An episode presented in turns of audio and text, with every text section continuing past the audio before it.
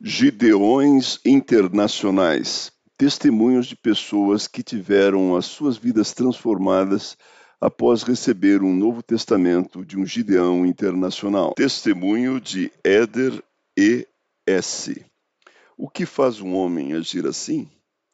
Essa foi uma pergunta num canal de TV em meados de 1998, quando a mídia divulgava um caso de violência que matou várias moças na cidade de São Paulo, São Paulo e que gerou grande repercussão nos meios de comunicação. Seria o diabo? Eu tinha uma tradição religiosa, mas não tinha nenhum conhecimento da palavra de Deus, e aquela pergunta chamou minha atenção. De fato, existe um inimigo de Deus?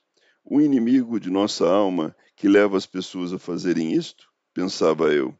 Ao encontrar um exemplar do Novo Testamento em minha casa, que minha sobrinha havia recebido na escola, eu comecei a lê-lo Assim o Espírito Santo começou a me convencer. Mais tarde comprei uma Bíblia completa. Pouco tempo depois, meu irmão passou a frequentar a Igreja Assembleia de Deus e ele me convidou a visitá-la. Passei a estudar a Bíblia junto com outras pessoas. Em Cristo, eu encontrei o real sentido na minha vida e no dia 31 de dezembro de 2003 eu fui batizado. Posteriormente, meus familiares também passaram a seguir a Cristo.